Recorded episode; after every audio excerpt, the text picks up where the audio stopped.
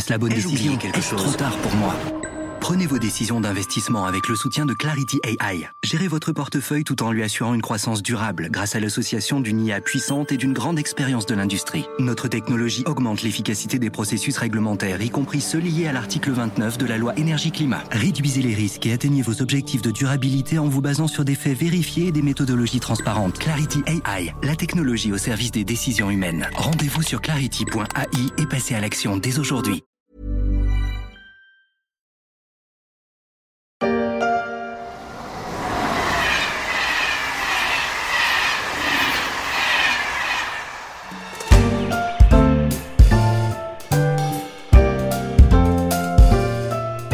Fête ses 40 ans, le TGV, il a rapetissé le territoire français, mais va faire face à un nouveau défi, la concurrence du rail.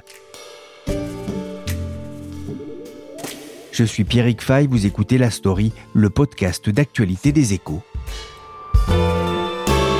Nous sommes tous très fiers de cette histoire et surtout très fiers de l'avenir qu'on va bâtir ensemble.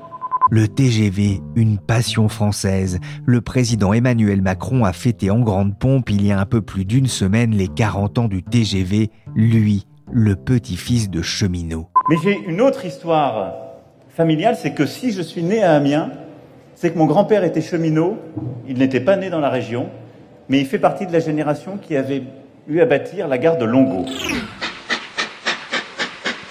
Quatrième fête du rail à Longo les 5 et 6 octobre 2019.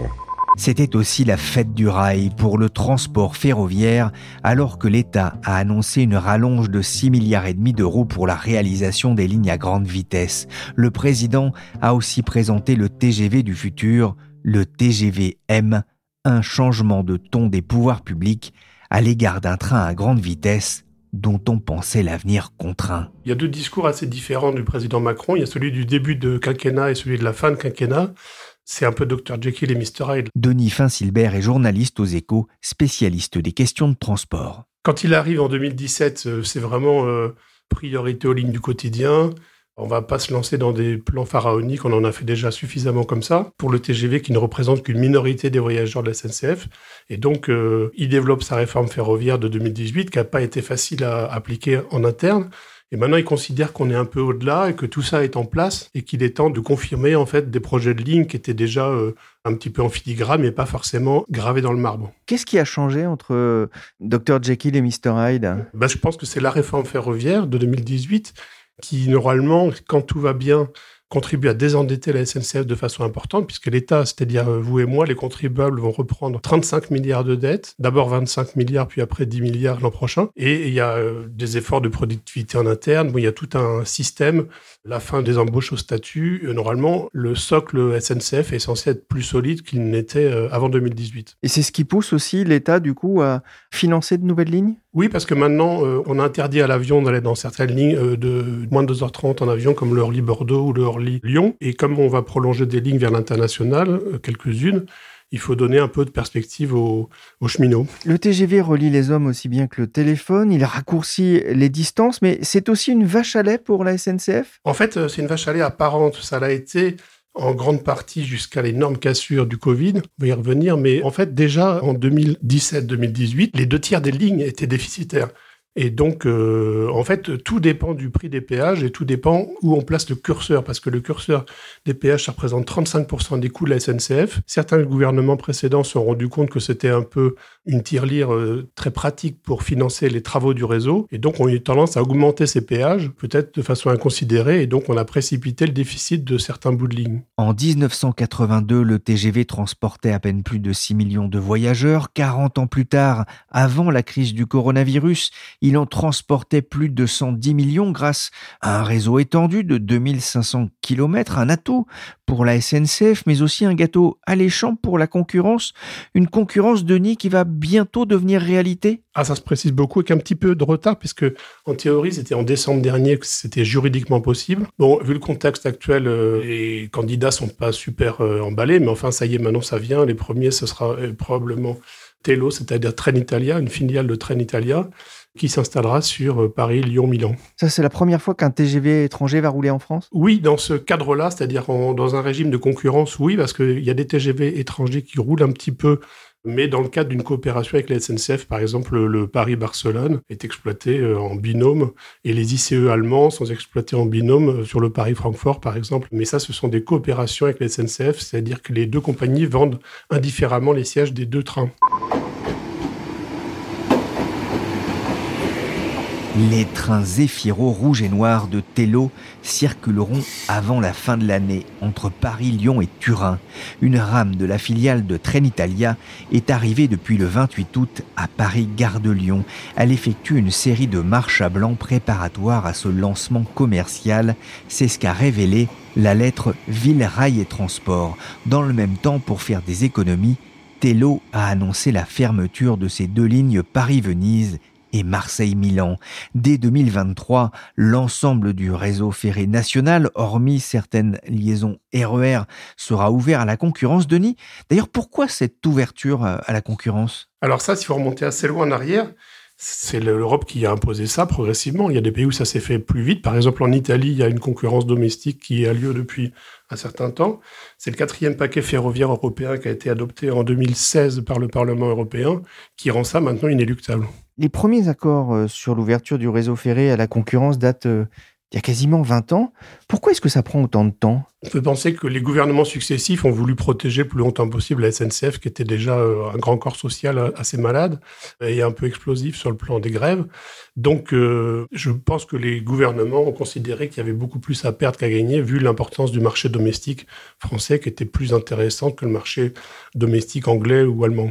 On va parler plutôt de retour à la concurrence d'ailleurs, euh, Denis, car on va le rappeler, à l'origine des chemins de fer, il y avait de, multiples compagnies. Oui, alors ça nous fait remonter assez loin en arrière, mais, l'histoire est intéressante. C'est en 1938, en fait, il y a eu un décret-loi en 1937, donc dans la foulée du Front populaire, qui décide de rassembler euh, cinq compagnies différentes, qui étaient euh, d'ailleurs certaines publiques, d'autres privées, comme le PLM, Paris-Nord, Paris-Orléans, les chemins de fer de l'Ouest, qui s'appelaient d'État à l'époque, et les chemins de fer d'Alsace-Lorraine. Tout ça a été mis dans le même paquet, dans la même grande maison, qui faisait à l'époque 515 000 cheminots contre 170 000 aujourd'hui. Donc on comprend mieux à cette époque, avant-guerre, que euh, beaucoup de présidents de la République, comme Macron, comme euh, François Mitterrand, avaient des cheminots dans leur famille comme grand-père ou comme arrière-grand-père. Avec trop de trains à l'arrêt depuis un an, la SNCF traverse une crise sans précédent. Son chiffre d'affaires est passé de 35 milliards d'euros en 2019 à 30 milliards cette année. La cause principale, la chute de fréquentation. La crise sanitaire a eu un impact certain sur le trafic ferroviaire, comme on l'entend dans ce reportage de France 3. Denis, dans quel état la SNCF aborde-t-elle l'arrivée de, potentiels concurrents? Bah, dans un état euh, d'interrogation énorme, puisque le Covid a, été une cassure considérable, qui a cassé un système qui était bien organisé, bien huilé, qui voulait que le rail finance le rail. C'était ça comme le but de la réforme de 2018. Et puis euh, patatras, 3 milliards de pertes, mais la partie euh, voyageurs seuls perd encore plus d'argent en 2020. Et donc le trafic remonte tout doucement en ce moment, mais on est encore à moins 9% par rapport à ce qu'il était au moment de 2019, qui était euh, un record. Il n'y a pas de retour à la normale encore hein, pour la SNCF. Hein. Il y a un retour euh, très lent. C'est la clientèle d'affaires, je crois, qui manque? Oui, c'est le plus gros. La clientèle loisir, elle, elle est là. Cet été, elle avait vraiment envie de voyager par rapport à l'été dernier. Ça s'est vu, ça s'est ressenti, surtout qu'on on leur a fait des petits prix qui ont bien boosté le, système. Par contre, la clientèle à faire, elle va manquer encore pendant un grand bout de temps. On a parlé hein, de Tello qui va débarquer sur l'axe Paris-Lyon-Milan, mais quels peuvent être les, les autres principaux concurrents à venir défier la, SNCF en France? En fait, ils ne sont pas très nombreux parce que dans le ferroviaire, contrairement à l'aérien, on peut louer des avions, les coûts fixes sont très importants. Donc on peut penser qu'il y aura sûrement la Renfe espagnole qui veut faire euh, du Lyon-Marseille euh, avec ses propres trains, mais pour l'instant, euh, ils n'ont rien annoncé officiellement. On peut penser plus tard à Arriva, qui est la, filiale anglaise de Deutsche Bahn, pour l'instant, Deutsche Bahn en direct n'a pas l'air très allant. Et puis, à une autre époque, on aurait vu sûrement des nouveaux comme Virgin Rail, etc. Mais comme Virgin Rail, accompagné de Bronson, a, a essuyé les plâtres euh, sur le marché anglais, pour l'instant, c'est des gens qui se disent euh, on a déjà donné. Virgin qui a plutôt la tête dans les étoiles, si j'ai bien compris. Hein. Il préfère aller titiller l'espace que le rail. Mais je veux revenir sur une petite chose que vous avez dite, c'est on peut pas louer des trains en fait en France. On peut, mais c'est pas dans les mœurs. Enfin, généralement, la SNCF achète ses trains. C'est une partie importante de son bilan. Il y a une valeur résiduelle à la fin. Enfin, c'est tout un système. Et disons qu'il n'y a pas la souplesse, euh, par exemple, que peuvent avoir des petites compagnies de charter dans, dans l'aéronautique. La concurrence, euh, elle ne porte pas que sur les voyageurs? Non, alors la concurrence en France, c'est déjà une réalité. Elle a commencé euh, en 2006 dans le fret. Ça, c'était aussi un paquet européen, un paquet précédent qui a été plus discret parce que c'est moins visible pour le, grand public. Mais aujourd'hui, le fret SNCF ne contrôle plus qu'à peu près la moitié du marché domestique de fret. Il y a des concurrents euh, de diverses natures, spécialisés en général sur des types de produits donnés. Donc, c'est pas forcément des concurrents directs les uns contre les autres. Mais en tout cas, on peut voir maintenant que euh, c'est pas ça qui a fait remonter la part du, du ferroviaire dans l'ensemble du trafic de marchandises. Vous le disiez, hein, le nombre de cheminots en France a, considérablement été réduit depuis, euh, depuis 1937. On en compte environ 175 000 aujourd'hui. Concrètement, qu'est-ce qui va se passer pour eux? Oui, là, il y a une attrition naturelle en fait de la, de la SNCF qui ne remplace pas en fait 1,5 euh, à 2 de ses effectifs tous les ans. Donc ça se fait sans douleur, ça se fait par des départs non remplacés tout simplement. Mais ce qui va se passer pour les gens qui sont directement concernés par la concurrence, comme par exemple euh, en PACA sur la ligne euh, Marseille-Nice, on va leur proposer de passer euh, dans le camp d'en face, tout simplement, avec leur rémunération, leur sac à dos social. C'est l'expression consacrée. Alors tout n'est pas encore tout à fait négocié, il reste encore des choses au niveau du patronat de la branche, mais enfin, les grandes lignes sont connues et tout ça va se faire petit à petit jusqu'en 2025.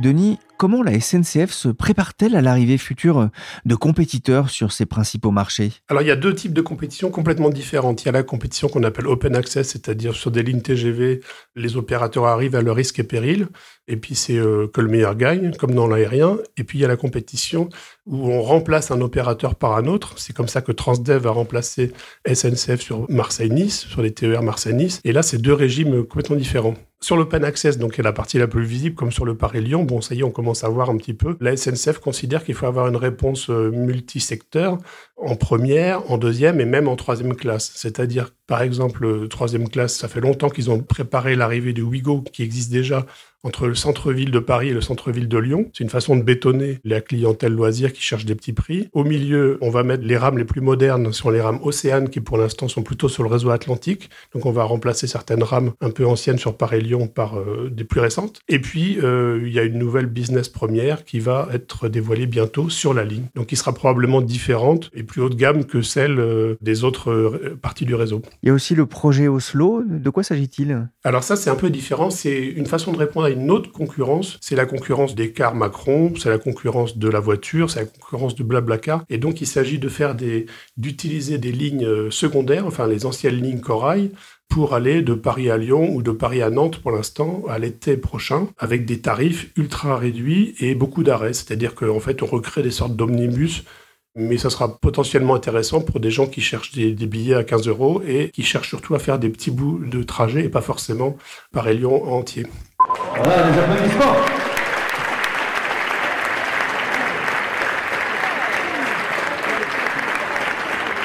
Le du futur et Denis, il y a aussi alors le, TGV du futur dont on a pu voir une maquette à l'occasion des, 40 ans du train à grande vitesse? Oui, alors TGV M, c'est la huitième génération déjà du TGV. Il sera potentiellement beaucoup plus évolué que les autres, c'est-à-dire qu'il n'ira pas plus vite. 320 km à l'heure, c'est un peu maintenant une vitesse maxi qu'on aura du mal à dépasser, mais il sera plus économe en énergie et il y aura plus de place à l'intérieur parce que les deux motrices de tête et de queue embarqueront des, passagers, des sièges derrière le, le conducteur, donc ça permettra de gagner euh, une bonne cinquantaine de places. L'idée, c'était d'aller plus sur le confort, d'offrir plus de confort. C'est là-dessus que la concurrence peut se jouer? Le confort et aussi la polyvalence, la modularité, c'est-à-dire que pour l'instant, la SNCF a du mal à changer des wagons de première pour des voitures de seconde.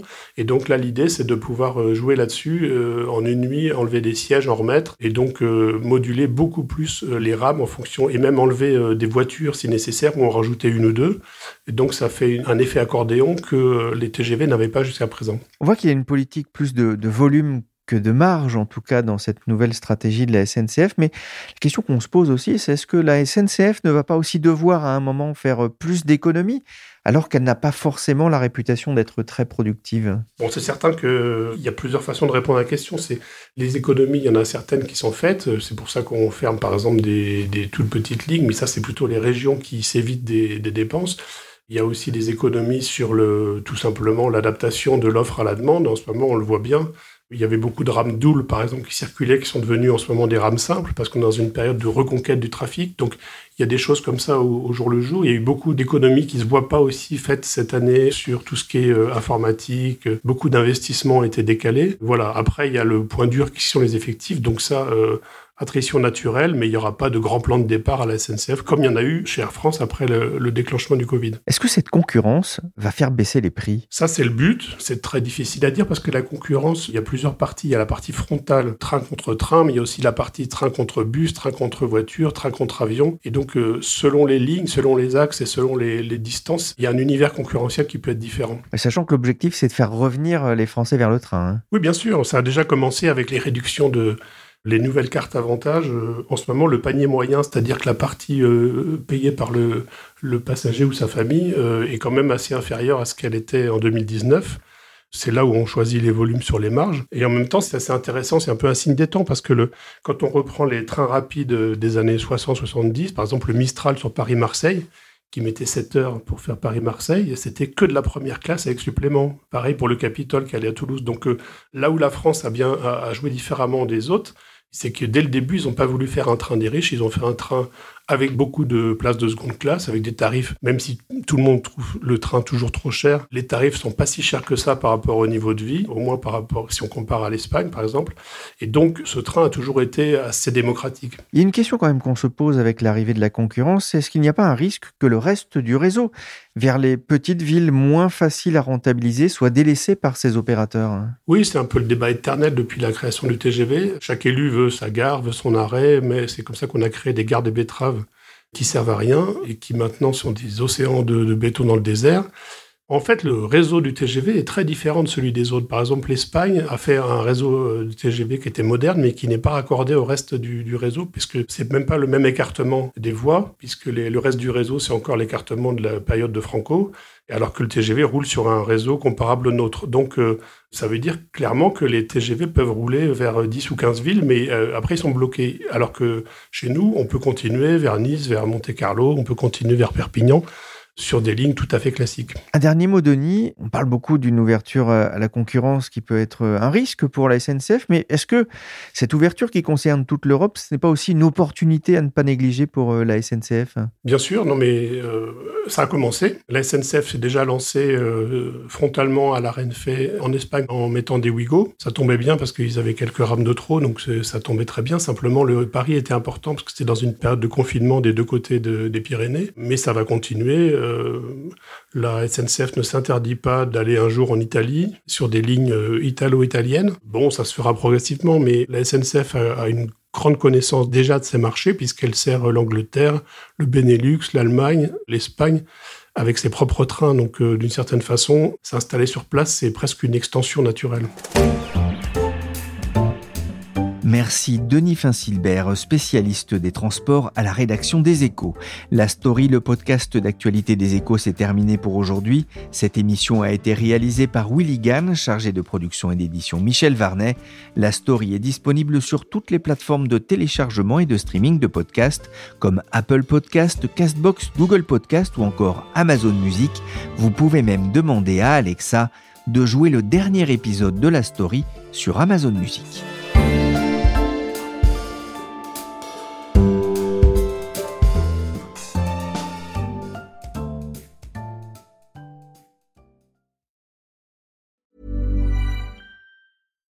Deserves the best, and there's no better place to shop for Mother's Day than Whole Foods Market. They're your destination for unbeatable savings, from premium gifts to show-stopping flowers and irresistible desserts. Start by saving 33% with Prime on all body care and candles. Then get a 15-stem bunch of tulips for just $9.99 each with Prime. Round out Mom's menu with festive rosé, irresistible berry chantilly cake, and more special treats. Come celebrate Mother's Day at Whole Foods Market. Planning for your next trip? Elevate your travel style with Quince. Quince has all the jet setting essentials you'll want for your next getaway, like European linen premium luggage options, buttery soft Italian leather bags, and so much more. And it's all priced at 50 to 80% less than similar brands. Plus, Quince only works with factories that use safe and ethical manufacturing practices. Pack your bags with high-quality essentials you'll be wearing for vacations to come with Quince. Go to quince.com slash trip for free shipping and 365-day returns.